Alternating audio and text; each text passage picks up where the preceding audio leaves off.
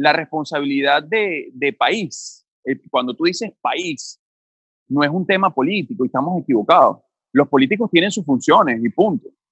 Pero el país es su gente.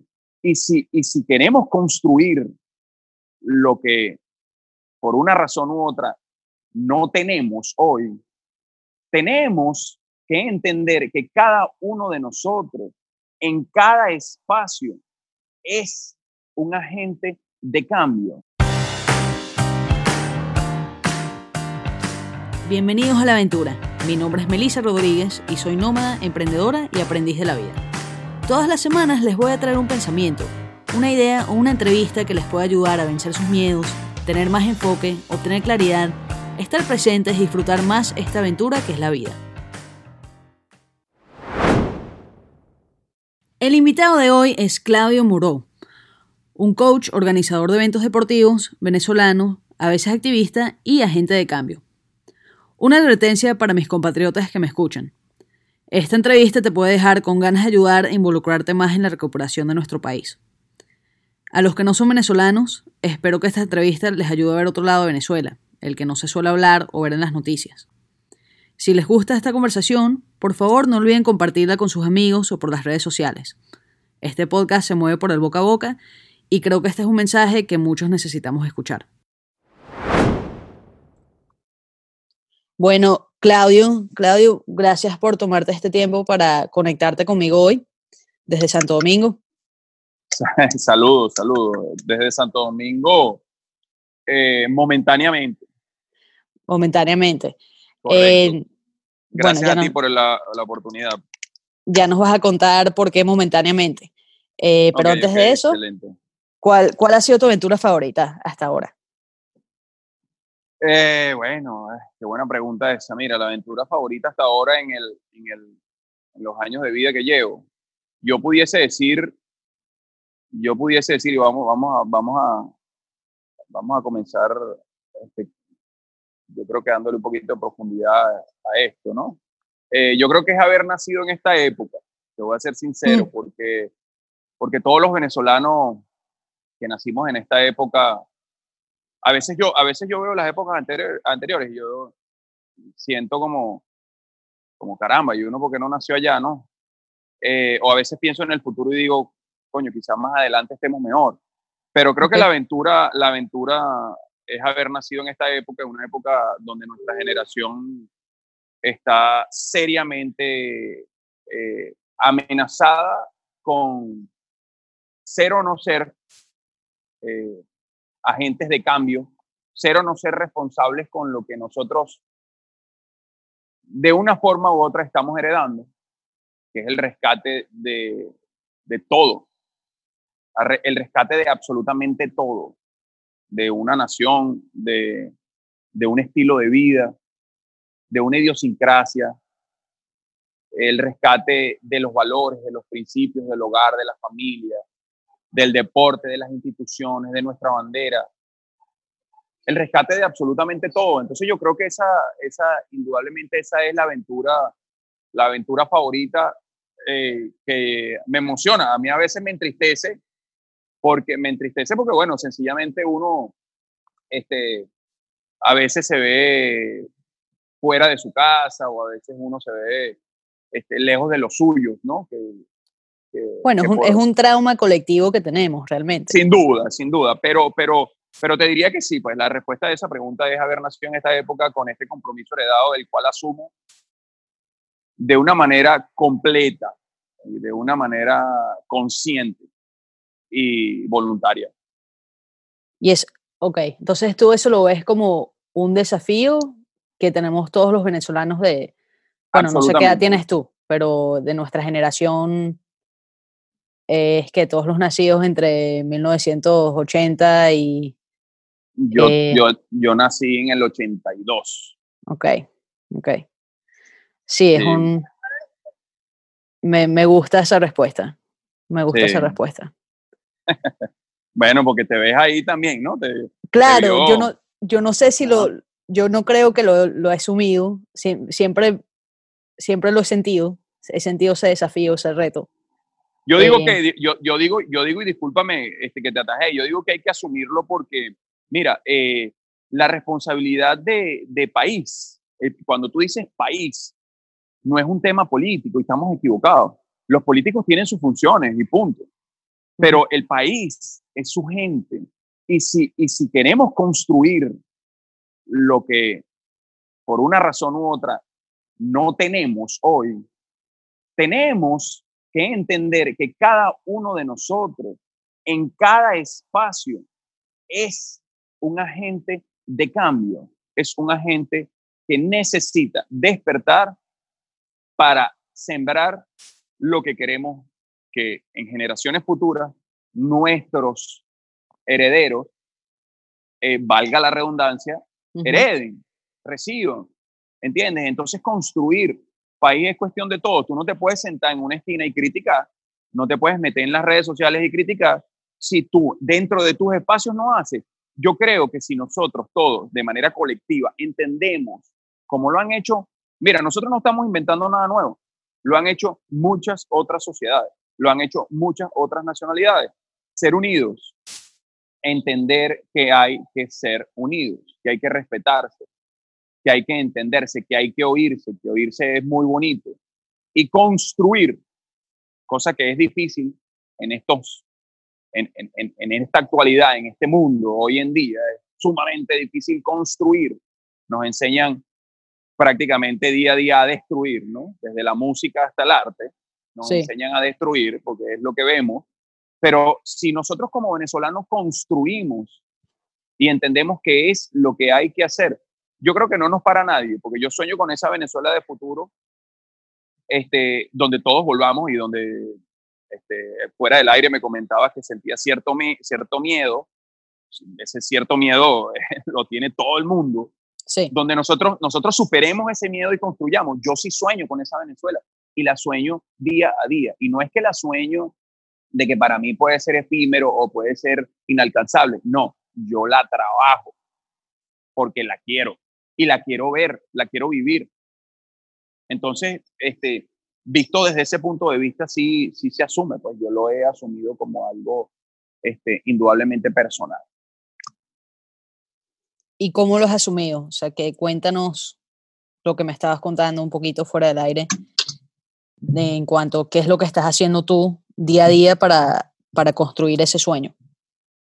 Bueno, eh, ah, uno, ¿sabes? Este, y, bueno, gracias por esa pregunta. Uno, uno, uno no, eh, no, uno no sabe hasta dónde pueden llegar sus capacidades hasta el momento de que, en que, bueno, que te planteas un reto y dices, bueno, yo creo que yo esto puedo dárselo a mi país, ¿no? Uno, eh, además de que es difícil, hoy en día uno se debate, este, yo me debato, y, y creo que así muchísima gente entre, entre ser egoísta y salir a vivir mi vida, sea en Buenos Aires o sea en Madrid, eh, formar mi familia y olvidarme de que, de que allá atrás quedó algo, o sencillamente eh, ir cargando esa maleta que de, eh, que de una forma u otra, no, que, querramos o no, uno se olvida momentáneamente del país, pero el país te alcanza. Esos fantasmas, esa gente que, que se fue, este, esos, esos pequeños fantasmas te van alcanzando, ¿no? Te alcanzan en la noche cuando te vas a dormir, te alcanzan en la tarde cuando ves tu bandera en, alguna, en algún balcón, eh, te van alcanzando y, vivir, vivir con esos fantasmas a mí me aterra. Entonces yo decidí, decidí vivir para esto, vivir esta aventura, que es la primera pregunta que me hacía, de manera, este, de manera, digamos, fehaciente, palpable. Yo trabajo en, en, los seis meses, seis meses del año, trabajo en el evento nacional de, de, Functional Fitness en Venezuela, Fitness, este, un evento que le entrega a mucha gente eh, esperanza, ilusión, vida sana, deporte, y que muestra esa Venezuela que se puede, ¿no? Esa, Venezuela que, que, tenemos y debemos. Este, te contaba que, bueno, que es sumamente difícil porque, em, bueno, la, la, situación país hoy en día no, nos tiene un poquito este, agobiados en, en, todo lo que es el, el, la producción y en todo lo que son los, este, los preparativos, pero nosotros hemos seguido perseverando, hemos seguido trabajando y, y yo creo que ah, indudablemente Fit es para, para mis haberes y, para mucha gente este, un abono para, para esa Venezuela. Nosotros seguimos sembrando allí y, y sentimos un compromiso enorme, ¿no? Enorme eh, con el futuro. Vemos hacia atrás y vemos que en el, de la transición de 2014 a 2015 dijimos, vamos a hacer categoría de niños y hoy esos niños son referencia mundial. Eh, lo mismo pasa, fuimos pioneros en Latinoamérica en ser este, la primera, el primer evento de, de fitness funcional que incluía la categoría eh, de grupos de edades, tanto másters como, como, como niños. Okay. Este, eso ha ido poco a poco rindiendo fruto. Y, y, y, bueno, año a año, ¿qué haces con esos nuevos niños que salen? Imagínate, tú este año hemos recibido N cantidad de solicitudes de niños de 12 y de 13 años que quieren participar, cosa que, bueno, este, ya, ya la, la, organización se pronunció y dijo que, que, bueno, que no se podía alterar, que tener un mínimo de edad de 14 años, porque, uh -huh. porque hay, que, hay que cuidar del futuro también. Claro. Este, pero sí, sí, Meli, sí creemos, sí creemos que, que eso es parte de, de, nuestro, de nuestro aporte a Venezuela. Eh, si bien Fit Games es un evento que es una empresa privada, este, es una empresa privada que, se, que sirve a mucha gente y que llena de ilusión y muestra internacionalmente una vitrina de una Venezuela, eh, bueno, una Venezuela que, que, resiste, ¿sabes? Una Venezuela que aún espera este, y que ahí está.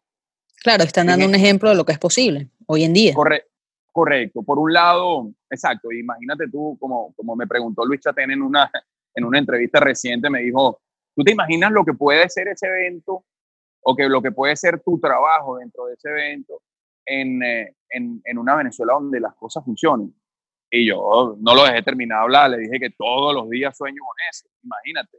Lo que te decía sí. yo fuera, fuera del aire, yo sueño que Game no solamente sea un evento deportivo, sino que gire en torno a mostrar nuestras culturas, nuestros valores, nuestra gastronomía, nuestro, nuestras bellezas naturales, este, visite cada rincón y llevemos eh, atletas y familiares de alrededor del mundo que nos visiten a, desde Guadualito hasta Santa Elena de Guairén, o sea, a recorrer Venezuela porque nuestro país es hermoso.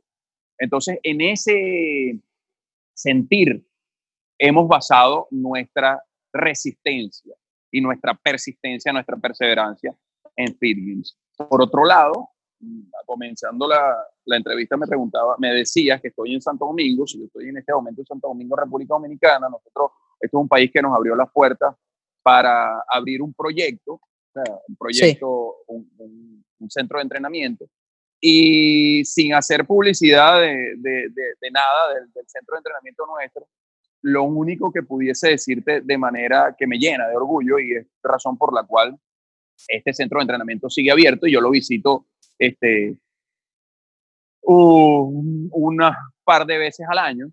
Este okay. centro de entrenamiento está siendo llevado por niños que son de una fundación que comenzamos en el año 2013, que se llama uh -huh. Fundación Futuro, con niños de sectores populares de Maracaibo. Uh -huh. eh, hoy esos niños son profesionales, son gente grande, con conocimientos, con, con este currículum y con, con experiencia. Uh -huh. y, y, es impresionante cómo se han dado a querer en otro país, ¿no?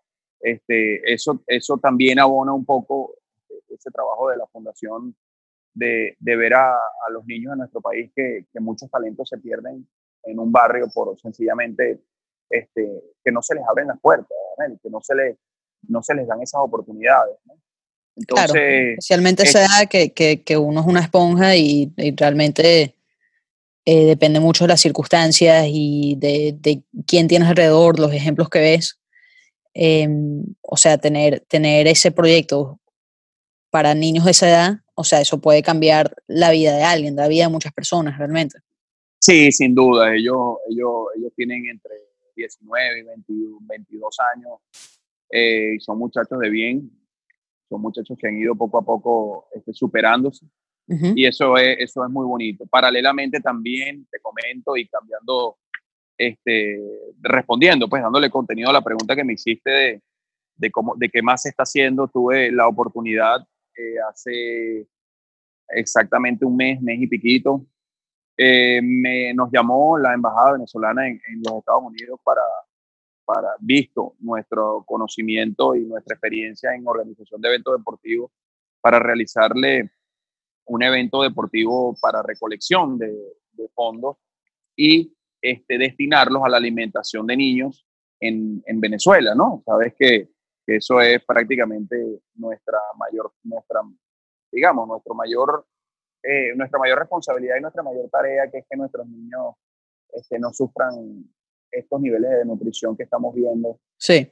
Entonces nosotros indudablemente dijimos que sí de una vez. ¿Qué es lo que hay que hacer? ¿Qué se nos ocurre? Y bueno, y así nació un, un maratón, un 5K, 5K, un maratón, una carrera no, llega a ser maratón. este, unos 5K que, que los, lo bautizamos Running for Freedom. Okay. Y, running, y Running for Freedom se dio en la ciudad de Miami con apoyo del alcalde Francis Suárez, con apoyo eh, de muchas empresas de venezolanos en los Estados Unidos, específicamente en el estado de Florida, este, con el apoyo de la Embajada Venezolana en, en los Estados Unidos, y con el apoyo de la coalición Ayuda y Libertad, que fue quien nos canalizó el contacto con la Fundación Alimenta Venezuela, que nos permitió, este, los, eh, logramos en un, apenas en un mes inscribir a 700 corredores. Esos 700 corredores pagaron este, 30 dólares de inscripción. Y esos 30 dólares de, de, inscripción, fácil multiplicar, 30 dólares por 700, se convirtieron en, un, en, un, eh, este, en unos fondos que los destinamos, los destinamos inmediatamente a la Fundación Alimenta Venezuela, que está eh, basada en, en, en, el estado Miranda, en, el distrito capital, en, en, barriadas este, de Caracas, y ellos alimentan este, una gran cantidad de niños. Y lo que nosotros hicimos dio para alimentar a más de 2.000 niños, 2.000 y tantos niños por un mes. Es decir, generó 2.000 platos, 2.000 y tantos platos de comida, eh, tres veces diario por, un, por un mes. O sea, 6.000 por 30. Exacto, una cantidad, eh, sí, sí, porque, porque ellos tienen varios, de hecho, si, si entras en su web, ellos tienen varias formas de tú apadrinar a un, a un, a un niño. este, ellos son una, una, una, fundación sumamente transparente, a nosotros nos encantó esa idea. y, y, y, bueno, ver hoy, ver hoy los videos y saber que solamente por pararse una mañana, fíjate, fíjate Meli, lo, lo, lo bonito, ¿no? Por pararte una mañana, pagar 30 dólares para recibir tu franela vivir tu experiencia y tu medalla al final del recorrido y salir a caminar, alimentamos a más de 2.000 niños durante 30 días, desayuno, almuerzo y cena. Y eso es precioso y eso es prácticamente lo que yo vengo diciéndote, que si nosotros nos unimos y si nosotros queremos, indudablemente vamos a poder, porque esto es una lucha entre el bien y el mal, esto es una lucha entre el venezolano que quiere y el venezolano que puede contra el venezolano eh, que se rindió, contra el venezolano que ignoró, que no se preparó, que no quiso, no soñó, que se confió y hoy en día perdió prácticamente hasta, hasta su casa, hasta su familia. Entonces, este, eso, es, ese Running for Freedom nos, nos llenó de, mucha energía. Y hemos, hemos, luego de eso hemos tenido invitaciones para hacer Running for Freedom en Buenos Aires, en Barcelona, hay una fundación en Barcelona que nos está llamando, en Brasilia, en Brasilia, la embajada venezolana en Brasilia no, no, nos está también solicitando, este, eh, en Bogotá, hemos tenido entre fundaciones y embajadas muchas solicitudes, epa, vamos a hacerla aquí, vamos a hacerla aquí, vamos a hacerla aquí. Y bueno, los, los organizadores que somos cinco personas que orbitan alrededor de Fitgen, que son gente nuestra, ¿sabes? este, no, nos vemos la cara y decidimos, bueno, en qué, en, en, qué rollo nos metimos, pero, es bonito, o sea, fue, fue muy bonito y, y, a medida que, bueno, que se nos vayan abriendo oportunidades para, para dentro, de, dentro de, nuestros espacios, ¿sabes? De nuestro rincón, de nuestra trinchera, hacer algo por el país, siempre que así se pueda, siempre que la oportunidad se dé, indudablemente la tomaremos. Y, y bueno, y, yo creo que eso responde a tu pregunta, ¿no? ¿Qué has estado haciendo? Y, lo que yo pueda hacer que, entre, que entregue a mi país y que sume un granito de arena a esa bella playa que algún día tuvimos. Mm. Sí, bueno, un granito, eh, yo creo que más bien por lo menos un todo, dos todos de arena, lo que estás haciendo tú. Eh, Gracias por eso. ¿Cuál es tu mentalidad, o sea, cuál es tu proceso mental ante la adversidad? O sea, cuando se te presenta un obstáculo, porque me puedo imaginar, y me contaste un poco, que nada de esto es fácil. Si nada de eso es fácil en, un país organizado, desarrollado, em, en Venezuela me imagino que, todos los días se, te presenta algo. ¿Cuál es tu reacción emocional? ¿Cómo te hablas a ti mismo? ¿Cómo, cómo haces tú para, para entrenar ese músculo contra la adversidad eh, mientras haces todas estas cosas? Wow, es un preguntón. Yo te voy a ser sincero, yo te voy a ser sincero y sin temor a equivocarme. Te voy a decir algo, yo, yo diariamente, diariamente me, me repito lo que es una realidad, eh, que bueno, que Dios perdona, pero el tiempo no, ¿sabes? Eh, el tiempo pasa, todo en la vida es pasajero, todo es efímero que día a día yo pienso en que en un pestañar vamos a estar ya en otra época de nuestras vidas donde lo que se siembre hoy es lo que se va a cosechar mañana. Y sí, hay dificultades, imagínate tú, o sea, no, desde no tener luz hasta de pronto, mira, hay que poner combustible y hacer unas colas de gasolina que tú dices, ¿qué es esta vaina? O sea, ¿qué nivel de inhumano este, en, hemos caído, ¿no? Sí. ¿Por qué? ¿Cuál es, ¿Cuál es el motivo? ¿Cuál es la enseñanza? Pero yo soy de los que cree, indudablemente, que nosotros eh, no vivimos casualidades, sino causalidades. Yo, yo creo mucho en, en, el, en, el, en, el, principio de causa y efecto. Sé y estoy claro que todo lo que estamos viviendo es el efecto de una causa que ocurrió este, cuando nosotros ni siquiera este, planeábamos estar por ahí, por esta fase, este, o en esta, eh, en este plano físico. Pues. Este, cosas que no fueron, no son nuestra culpa y no son, pero sí son nuestra responsabilidad. Pues.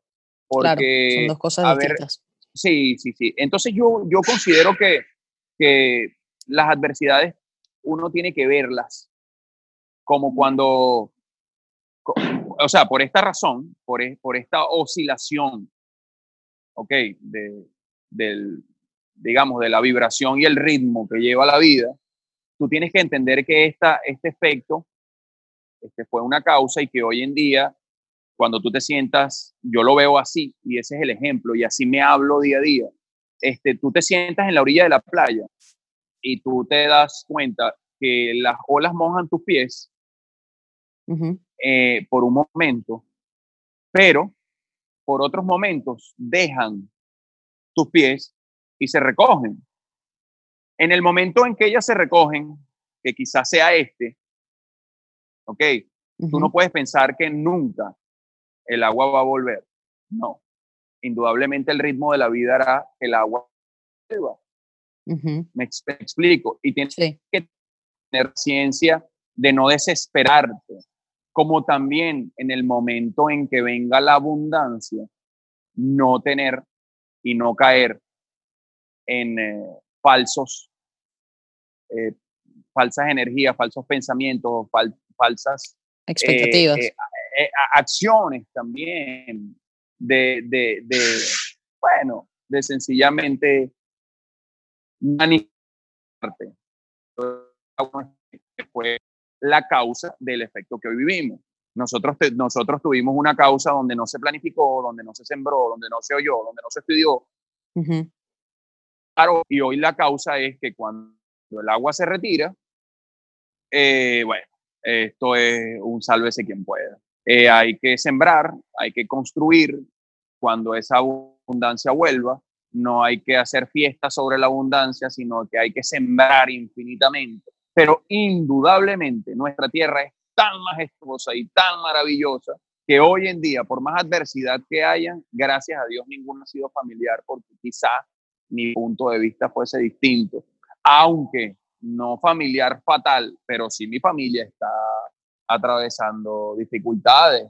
Mi familia está viviendo sin luz y mi familia está, está teniendo que de pronto caminar porque no tiene combustible, está teniendo que de pronto vivir ese estrés que generan un deterioro constante de la salud. Claro, lo que se ha vuelto normal para cualquier familia venezolana. Exactamente, pero, pero no por eso yo voy a salir de mi, de mi, de mi plano mental y de mi trabajo creyendo y teniendo claro que, el universo entero es mental y que uno, uno crea, provoca y permite lo que le sucede en la vida. Este, Y que esto es así. Nosotros hoy en día estamos heredando algo que, que, bueno, yo muchas veces cuando me hablan mal en un banco, cuando me dicen una vaina atravesada en un aeropuerto, o cuando una vaina, coño, que tú, tú lo vives en Venezuela y lo ves y lo sientes y lo, haces así, miras hacia arriba, respiras profundo y dices, ok, vamos de nuevo. ¿Por qué? Porque ir de nuevo es construir país. A nosotros nos ocurrió que yendo un vuelo Caracas-Maracaibo, entrando en la puerta del avión, y cuando te digo la puerta del avión es literal, nos tomaron nuestros tickets y nos dieron, experiencia de aquí dos minutos, aquí del lado de... Bueno, pasaron, pasaron, pasaron todos los pasajeros. Cuando terminan de pasar los pasajeros, nos dicen, mira, lo que pasa es que cambiamos de avión y ustedes no caben. ¿Cómo? Disculpa. No, ustedes, coño, porque es que el avión, el avión que, que vendimos esos tickets era más grande y entonces tuvimos que cambiarlo y tal. Y yo hablé, Nelly, hablé fuerte y hablé para que claro. los de la puerta, los de la puerta 3 y los de la puerta 4, no gritado, hablado. Y no desesperado y no molesto, pero sí plantado como ciudadano plantado como ciudadano. Y ahí hubo gente que se identificó. Y yo creo que eso, eso es, eso es lo que hay que hacer. Y, esa, y de esa manera yo me hablo día a día. Porque de lo contrario, Meli, si tú no estás en Venezuela, que yo, repito, vivo y estoy la mayoría del tiempo en mi país, eh, si tú no estás en Venezuela de manera positiva, de manera consciente y despierto de que lo que estamos pasando es pasajero, es transitorio. Y si no construyes, no unes, no haces país día a día incansablemente, sino que critica, te molesta, te este, deprime, mira, yo creo que lo mejor es que te vayas y que le dejes esa responsabilidad o ese trabajo a quienes han entendido que no van a entregar su salud no van a entregar su energía a situaciones pasajeras. ¿Me expliqué? No sé si me... Sí, te, entiendo. O sea, hay, una, hay, una, hay una frase que, que, que escucho todos los días em, o, en cualquier momento que uno habla con, con otro venezolano eh, sobre Venezuela, em, y es, eh, vamos a ver qué pasa, o vamos a ver cómo termina esto. Mm.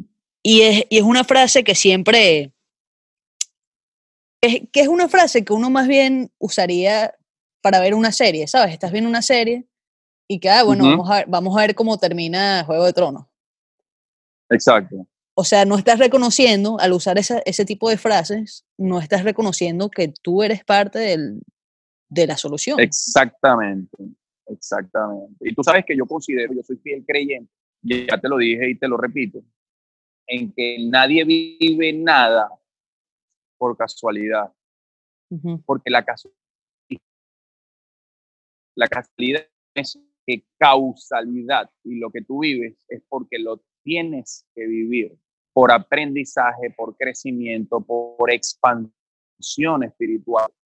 Lamentablemente la expansión espiritual más fuerte nos llega a través del dolor y el dolor que estamos atravesando los venezolanos si no lo utilizamos para aprender, crecer y avanzar, pues merecemos la extinción, déjame decirte, con sin temor a equivocarme y con que eh, eh, con la responsabilidad de la palabra, merecemos la extinción como, como sociedad, porque entonces, ¿cómo no vamos a aprender que abrimos la puerta de un país rico a todo el en Venezuela hay club árabe, club sirio, club chino, español, piano, eh, todo, por esa, esa mezcolanza y esa raza tan, tan increíble que somos. Pero quizá también por eso no tenemos tanta identidad. Y cuando suena Simón Díaz en la radio, entonces bajamos volumen, pero si suena Daddy Yankee le damos volumen. Entonces, ese, ese apego que necesitamos tener, esa identidad que necesitamos tener con nuestras raíces, con nuestro folclore, porque el vallenato no es mejor que el joropo y la ranchera no es mejor este, que el, el galerón o la gaita, nosotros tenemos que valorar lo nuestro, amar lo nuestro profundamente, reconocerlo, tenerlo en el pecho. ¿Hace cuánto? ¿Desde hace cuánto nosotros hubiésemos este, trabajado y hubiésemos tenido la oportunidad siquiera de tener un país, porque en, una, en, una, en un grupo homogéneo, en un, en un, en un grupo que, que tenga este, rasgos identitarios, o sea, que, que tenga este reconocimiento puerta a puerta, viva sus valores y coma la misma yaca y escuche la misma música y cante el himno en el colegio, esa gente a la hora de una adversidad se une. Pero en eso es donde hay que trabajar y digo esto porque tenemos que aprender de los errores y los errores fueron no haber sembrado, en, hablo en cultura, eh, amor por lo nuestro. Cuando tú siembras amor por lo nuestro y cuando tú infinitamente enseñas a nuestros niños y nuestras generaciones a que lo nuestro es lo mejor y que lo nuestro hay que defenderlo, nosotros vamos a tener identidad. Y si tú, y si, y, si hay alguien que me escuche, que crea que de alguna forma u otra pueda no ser cierto lo que digo, yo le digo, bueno, te doy un ejemplo. ¿Desde hace cuánto nosotros empezamos a querer a la vino tinto? Yo tengo uso de razón y yo, recuerdo, yo recuerdo que en el año 98, en el año 2000, que empezó el proceso del, del, profesor Omar Pastoriza como director técnico de la, de la Vinotinto, fue que empezaron muchos venezolanos a ir a los estadios y a querer la Vinotinto. Entonces tú empiezas a decir, bueno, eh, lo mismo pasaba en el resto de, la, de las disciplinas deportivas. O sea, no tenemos, no tenemos como sociedad un sentimiento eh, eh, consono, al unísono. Entonces yo creo que, eso es parte del reto. Creo que debemos aprender de lo que sucede, de lo que nos está sucediendo, de lo que sucedió, ¿ok? Y en base a eso construir, en base a eso, este, em, repito la, la, la, la, ruta, aprender, crecer y avanzar. Es lo que, es lo que, lo que como conclusión te daría este, para, para mi realidad, para mi día a día. Este, así, lo, así lo veo y, y así, así tomo las adversidades que, que se puedan tener en Venezuela, que son muchas, son infinitas, sí. muchas de ellas insoportables, pero, pero hay que tener este, este, este mindset puesto para tú poder entender que esto es indudablemente pasajero. Yo recientemente, y te cuento que yo vi entre las cosas, bueno, anécdotas, aquí en, en, en, tu entrevista te cuento yo, mira, solo, solo, solo, solo, solo, este, en Margarita, un tiempo después estuve con mi novia en Margarita, en la misma playa, en el mismo lugar, este, vemos pasar un niño, un niño morenito de ahí de Margarita, mira, ¿dónde vives tú? No, yo vivo acá en tal, ah, ok, y estudia ahí, le vi su camisita bien vestido con un cuatro en la mano. Decir, yo pertenezco, yo pertenezco aquí a la, a la cooperativa que hace, este, de, bueno, de, vendedores, pues, de boneros de ahí de la, de, la playa, de Playa El Agua específicamente. Y yo le digo, ay, eso está organizado. Sí, a mí me permitieron este, cantar. Yo no pido dinero, yo canto. Y si alguien me quiere dar algo por mi, por mi canto. Ah, ok, ¿y qué cantas tú? Y cuando él me dice que él canta música margariteña o este, la música que suena en la radio, yo le digo, bueno, ¿qué sabes de música margariteña, música venezolana.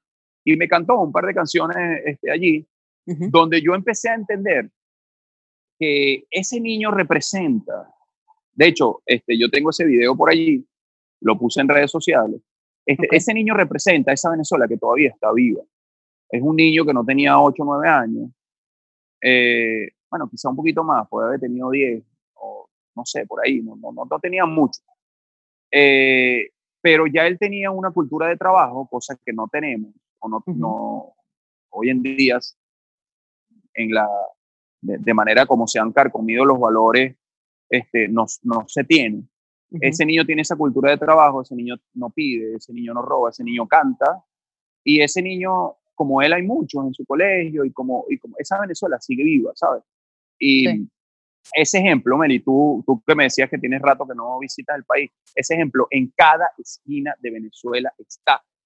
Y esa Venezuela que aún está viva es la que nos dice a nosotros día a día que coño, pana, hay que darle, hay que darle. O sea, hay que darle. Y esos son los mismos fantasmas que te acompañarían, por lo menos a mí, este, si decido egoístamente, cosa que está bien y no lo critico, este, bueno, retirarme, irme y, y, dejarle esta lucha a otros. Sí. Háblame un poco de, de Amato y de la, porque bueno, me imagino que Amato también es un, un ejemplo de esa Venezuela que estás escribiendo. ¿Cómo fue esa experiencia con Amato? Mira, mira, Amato, Amato, Amato es un niño, mm, Amato es un niño venezolano, también oriundo de, de Margarita, de Nueva Esparta. Eh, su mamá es una mujer luchadora, eh, clase media, este, educada y, y, trabajadora, ¿no? Eh, que indudablemente al pasar de los, al pasar de estos años difíciles, este, tomó la difícil decisión de irse, ¿no? Del país. Yo me entero de esto hace año, año y medio, que estaban ya planificando. Y estudié, lo conocí a él en, en Venezuela, en, un evento deportivo, y él iba haciendo su trabajo y su proceso de, entrenamiento, ¿no? Y, su crecimiento, como todos los niños que orbitan alrededor del evento deportivo, ¿no? Él, él hace año y medio nos manifestó al coach eh, Ronel Velázquez y a mí, no, nos, nos, manifestó su intención de trabajar con nosotros. Okay. Este, justo después de que él clasificara inéditamente, este, junto con dos niños más, Emiliana Guerra y, Juan Rodríguez, clasificaron el año pasado a, a, los CrossFit Games, que es la, más, la máxima este, cita deportiva de esta disciplina en Madison, en Wisconsin. Él no le fue bien. Él no le fue bien. Ok. Eh, por distintas eh, razones, diferentes razones. Y nos pidió asesoría y apoyo. Este, nosotros, Ronel y yo tuvimos un par de conversaciones al respecto y decidimos, bueno, trabajar Amato como proyecto. ¿Cuál era el proyecto de Amato? Hacer de su oportunidad, ¿ok? Un ejemplo para todos los demás, para todos los demás niños. Porque yo considero que el coaching, cuando es personalizado o cuando es individualizado, sí. E, es, es, un, es un poquito más que perder el tiempo, ¿no? Porque es un trabajo, eh, yo, yo, pero esto te, lo digo yo porque yo trabajo más en tema, este, vamos a decirlo así, eh, para, bueno, para mayor cantidad, ¿no? Para mayor cantidad, o sea, mi coaching yo lo, trato de, llevarlo no individualmente, sino, sino más colectivamente, vamos a decirlo así. Entonces yo dije, le dije a Ronald, bueno, Ronald, vamos, yo, yo me voy a enfocar en que el mensaje para, para lo que, a lo que nos vamos a dedicar sea colectivo. este, y eh, Ronald, que es un científico de la materia, se dedicó este, directamente a abonar ese proceso de formación. Eh, pensé y le dije a Mato, bueno, mira, vamos a romper un celofán, que es decirle a los niños venezolanos que no se va a la competencia o a la instancia internacional disminuido, sino se va a la competencia internacional a ganar porque lo merecemos, porque tenemos, porque podemos. No a participar, sino a ganar. Exactamente. Entonces a él le gustó eso. Él dijo, bueno, ¿qué hay que hacer para eso? Él es un chamo que tiene un muy buen mindset y tiene una muy buena, eh, más allá de preparación, él tiene una muy buena idea de qué es lo que él quiere en la vida.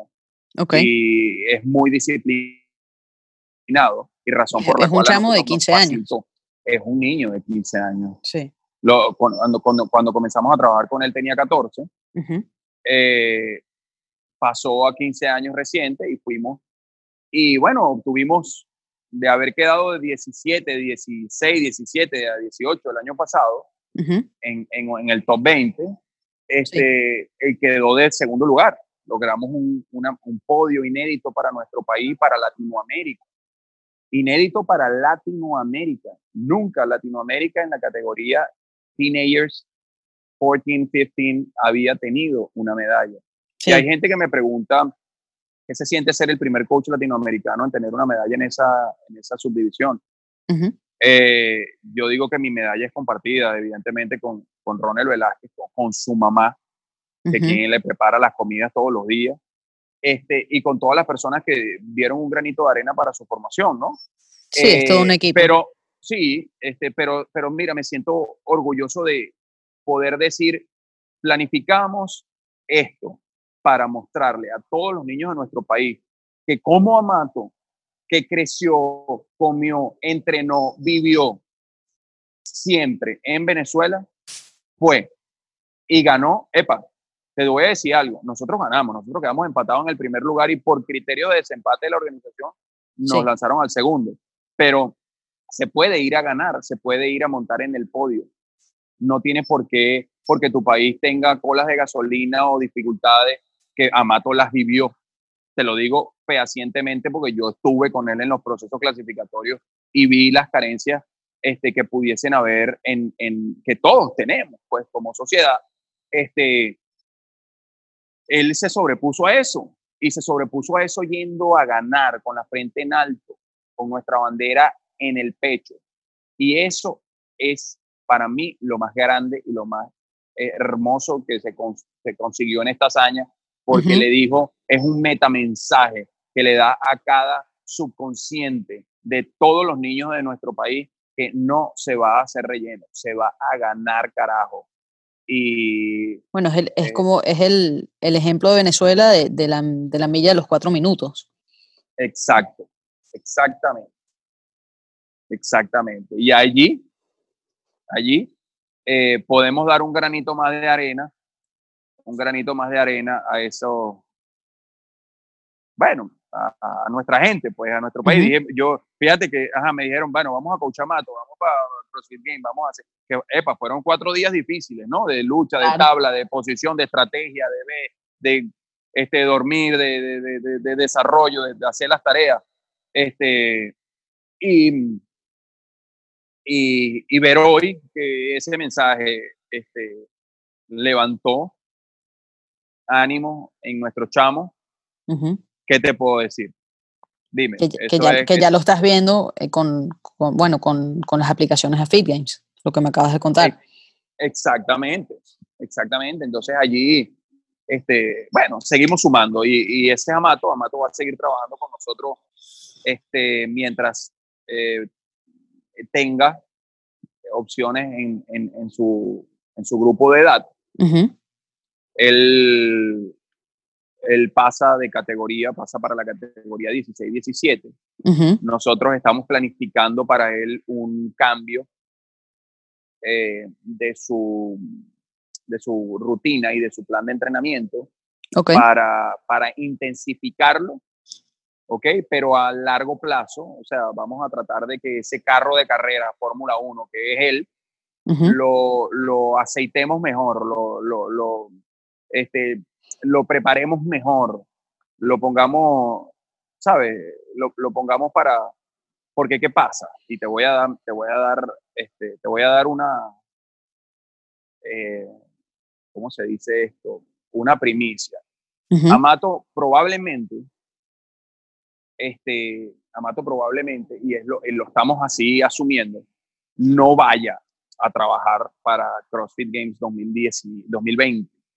Porque el año que viene es un año donde, el año que viene es un año, y esto lo he conversado a profundidad con Ronnie, sí. es, un año, es un año donde él va a enfrentarse a niños mayores que él, porque él pasa a una categoría 16-17, donde él tiene 16. Claro, y él va, a, estar en esa categoría dos años más. Exactamente, y a pesar de que tiene opciones, eh, está cuesta arriba, porque hay niños que tienen mucha más preparación, y él tiene cierta condición de unos, de unos extraños este, espasmos en su espalda baja.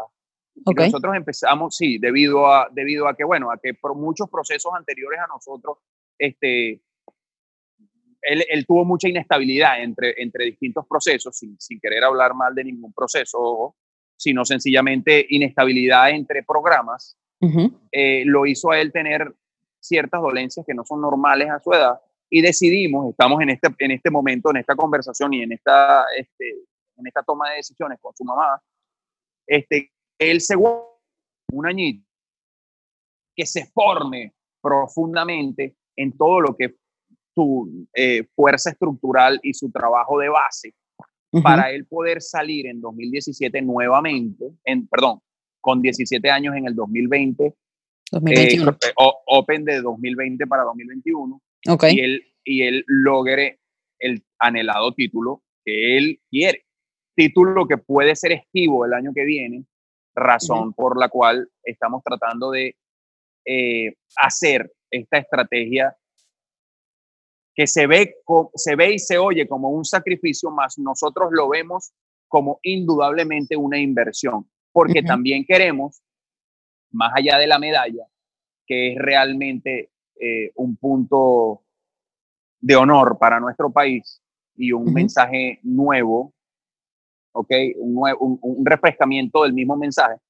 Lo que queremos es que él como individuo salga a la mayoría de edad con chance de continuar en la disciplina. Los ciclos, los ciclos, los ciclos de vida eh, deportivos que se están viendo en los atletas de esta disciplina este, se están viendo cortos, ¿no? Tú sabes que los ciclos olímpicos son de cuatro años. Sí. Y, esto, y estos ciclos son muy cortos.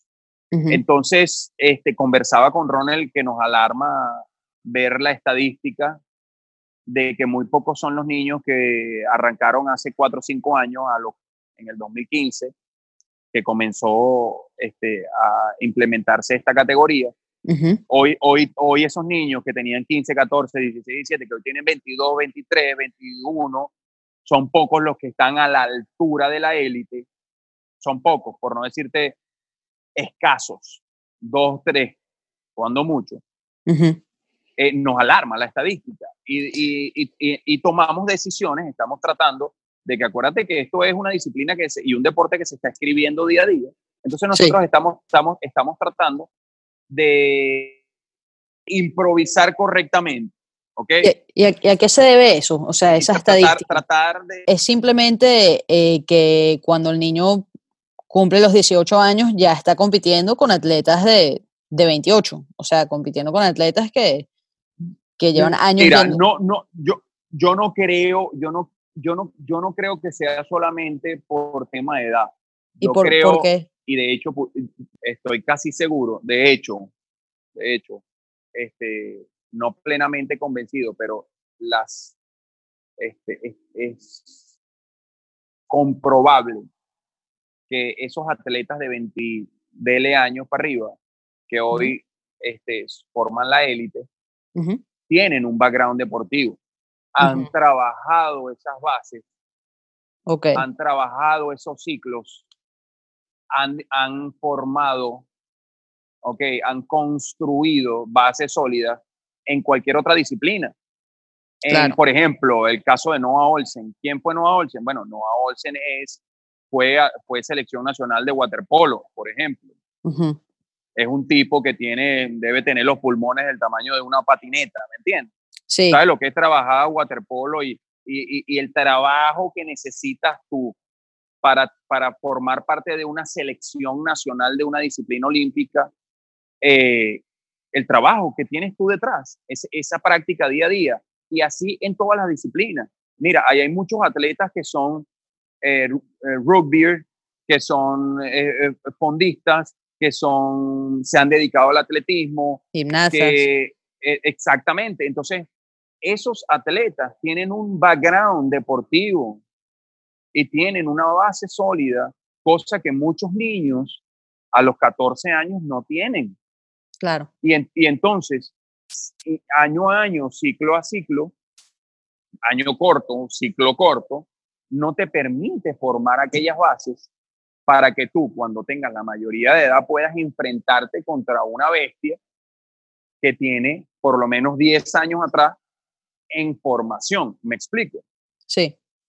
Entonces, esa guía profesional, ese desarrollo de esa estructura, de esa eh, base sólida de ciclos donde se, este, se construyan esas capacidades, no se está teniendo dentro de la disciplina. Yo yo creo que tú me explicas, yo creo que, yo creo que me explico y que tú me entiendes, y que, y que considero que allí puede estar esa diferencia profunda entre ese atleta élite y ese niño que sale, tiene 18, tiene 18, tiene 21, pero el, el, que tiene 28 a los 18, no es, eh, CrossFit no existía, y lo que hacía era este, construir bases en, en, en ciclos de formación mucho más profundos.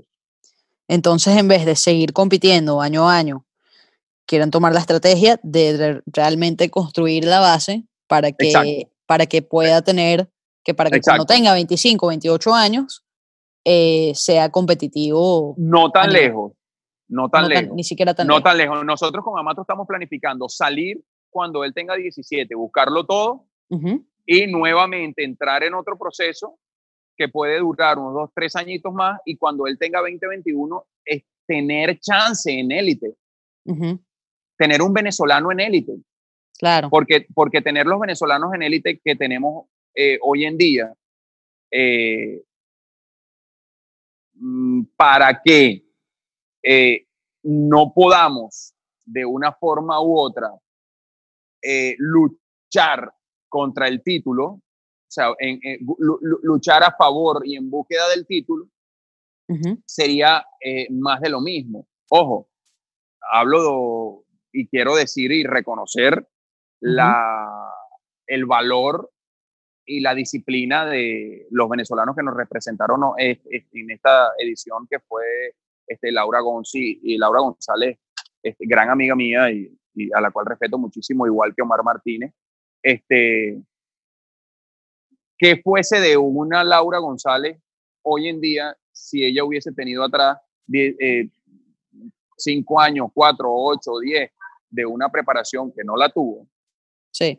Eh, de formación. Y lo mismo pasaría con Omar. Yo creo que Omar lo que tiene o lo que tuvo en su infancia, bueno, dentro de mi ignorancia, de lo que no conozco mucho, creo que él tiene una, una formación de gimnasia que le permite a él que le permite a él avanzar mucho en este sentido, pero quizá él fuese hoy mucho más atleta de lo que es.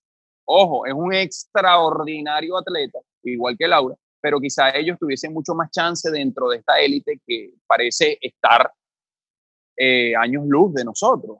Claro, esto afecta mucho, ¿no? Afecta la alimentación, afecta la genética, eh, situación, país que va de la mano ambas cosas este, mucho, mucho afecta, pero la realidad es que indudablemente, indudablemente la formación de nuestros niños en, la, eh, las canteras es lo que hace a un atleta más adelante ser.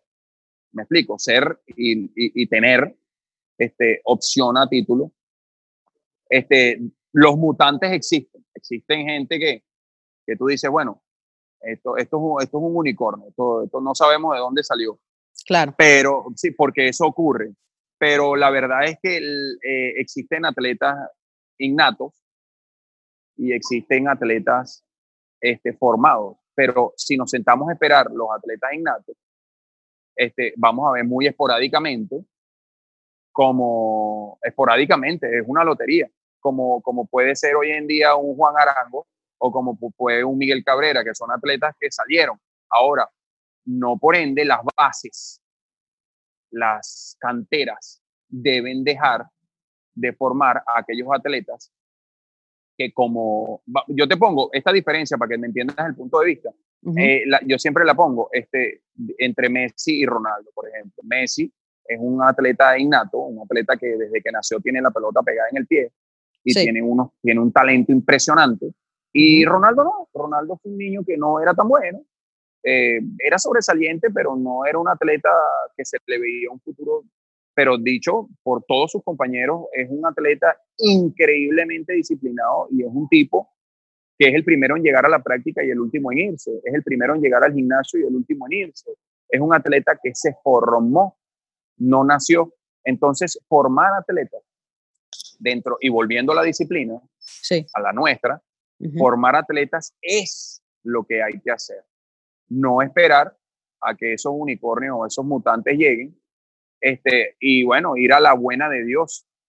Entonces, en estas discusiones que en FitGen 2016, sentado en, en, esas noches de insomnio, en, previo al FitGen 2016, Ronel Velázquez y yo decidimos trabajar en crear, producir eh, e incentivar la, eh, la programación, es decir, la, la preparación, la periodización de todo el trabajo científico que hay detrás de los atletas en nuestro país, porque para esa época, 2014, 2015, 2016, los atletas venezolanos lo que seguían era programaciones extranjeras.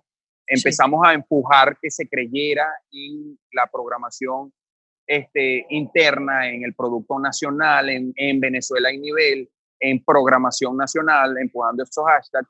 Eh, decidimos darle una mano a la parte científica, dijimos, bueno, ahora, hoy es momento de que esa parte científica que ya entendió que lo nuestro también sirve y también se, se siembra y se cosecha, hay que ahora bañarla de intelecto, hay que bañarla, hay que abrir los libros, hay que, hay que interactuar entre nosotros mismos, hay que prepararse, hay que innovar hay que, como te decía hace, hace poco, hay que improvisar responsablemente, hay que guardar data, hay que hacer ensayo y error. Y entonces, en base a eso, empezar a construir y construir y construir para nuestros niños bases sólidas, para nuestros atletas, para que en un futuro, porque te voy a ser sincero, hay gente que dice, bueno, este, ¿cómo, este, no sé quién ganó el título? Sí, bueno, el deporte tiene este, esas historias, de que no sé quién ganó el título y antes estaba en la guerra. Pero hoy en día no es así. Hoy en día el que no se prepara, el que no hace, el que no vive y pestañea hora tras hora por y para estar allá, no llega. Entonces, esa preparación es la que nosotros en este momento estamos tratando de incentivar y queremos hacer público también ese mensaje de Amato. Mucha gente prenderá las alarmas y va a decir, bueno, pero ¿cómo, cómo el chamo siendo podio no va a ir el año que viene? No va a ir no puede ir, porque va a ir a hacer relleno, va a ir para, que, para quedar de octavo. Yo prefiero ir a un proceso de formación que él no tuvo, no ha tenido, invertir para en el año siguiente arrasar. Claro. Que ir para un octavo puesto o un quinto o lo que sea. Este, bueno, nos dio experiencia, nos dio aquello, sí, pero también nos restó Sí, también es un desgaste. exactamente. Entonces, eso, es, esa decisión es una decisión que no la hemos hecho pública, pero es una decisión que se, que se está de manera consensuada, se está tomando, inteligentemente se está tomando, este, y paralelamente porque queremos atender la condición que tiene en su espalda, cosa que puede ser un agravante, el, el agravante principal, porque en ese upgrade de categoría que él tiene que hacer, tiene que subir los pesos. Y al tener que subir los pesos, no sabemos si en esa fase precompetitiva, además de que tenemos el Open ahorita, en tres, en, tres cuatro semanas, claro. que comienza, este, su espalda pueda soportar esa, esa fase este, precompetitiva que tenemos que estar arrancando ya. Entonces, en base a esto, bueno, estamos muy responsablemente nosotros diciendo que, que queremos tomar esta decisión. Y, y a mí me parece muy acertada. Ok, excelente. Bueno, un privilegio que, que anuncies esa noticia en mi podcast. No, vale, por favor. Este, para, mí, para mí un placer. Hemos hablado de, diferentes, este, diferentes tópicos, diferentes temas, todo viendo hacia nuestro país. Eh, quiero agradecerte la oportunidad de la oportunidad de poder expresarme, de poder hablar, eh, de poder oírte, de poder contar todas estas anécdotas eh, que han estado. Oh, gracias a ti, realmente me, me, inspira, o sea, escucharte, me, me dan ganas de, de, hacer más por Venezuela, de pensar, ok, en qué ámbitos estoy yo, qué más puedo hacer, eh, me dan ganas de ir. Realmente eh, me ha encantado esta entrevista y, y, bueno, antes de que te vayas, sí te, te quiero preguntar, ¿hay, ¿hay, algún mensaje em, que le quieras decir a los venezolanos, tanto en Venezuela como fuera de Venezuela, a lo mejor esos mismos que, que, que tienen esos fantasmas que los persiguen de vez en cuando, em, o incluso eh, simplemente dónde te pueden conseguir, eh, si te quieren seguir, si quieren apoyar la fundación que, que estabas comentando, eh, cómo se pueden mantener al tanto de todo lo que nos comentaste. Bueno, buenísimo.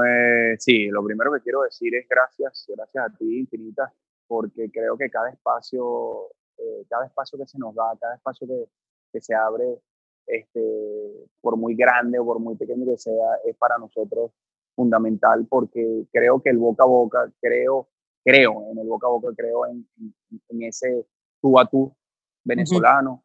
eh, quiero agradecerlo antes de, de darte mi, mi, mi, digamos, mi advice o mi, o mi recomendación o mi punto de vista a, a venezolanos, quiero agradecerte a ti personalmente por, por, la invitación y por tus palabras, por tus preguntas que estuvieron extraordinarias. Quiero decirle a los venezolanos, donde quiera que estén, eh, donde quiera que se encuentren, en el frío de, de países nórdicos uh -huh. o, o, en el calor de la Amazonía, ¿no? Que estaba, en, andaba por ahí el, el tema de que andaba en llamas recientemente. Uh -huh. Este, donde quiera que estén venezolanos, sepan que donde, donde duermen en este momento es una oportunidad para absorber.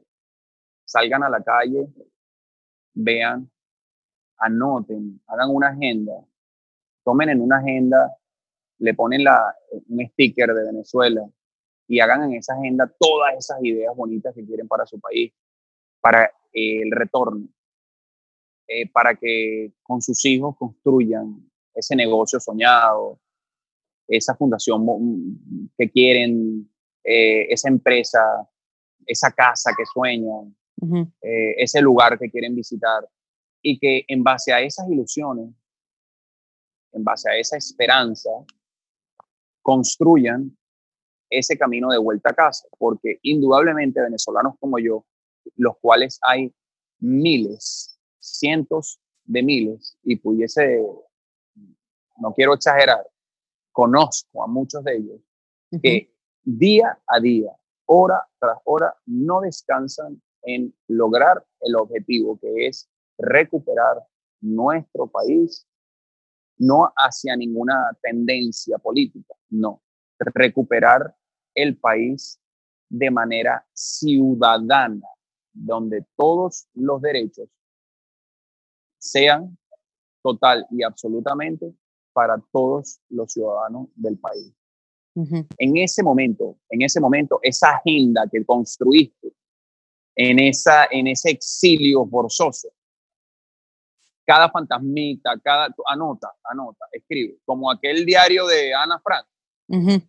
escribe, escribe, desahógate escribiendo y créelo, vas a volver, va a sonar la gaita, va a sonar, eh, vas a oler el, el, pan de jamón y vas a ver y vas a sentir que esa Venezuela eh, llegó y en esa Venezuela es en la que día a día hay que sembrar en vivo, ¿sabes? Ir caminando, sí. ir sembrando en vivo, ir construyendo.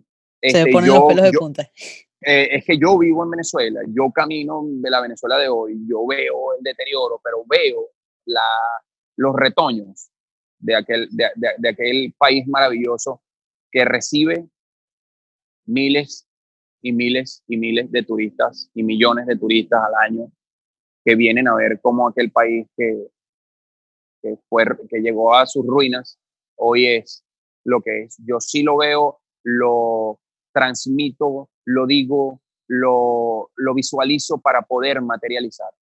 Este, ese es mi, mi, mi, mi advice para todos los venezolanos, donde quiera que estén, sepan que nosotros vamos a estar firmes.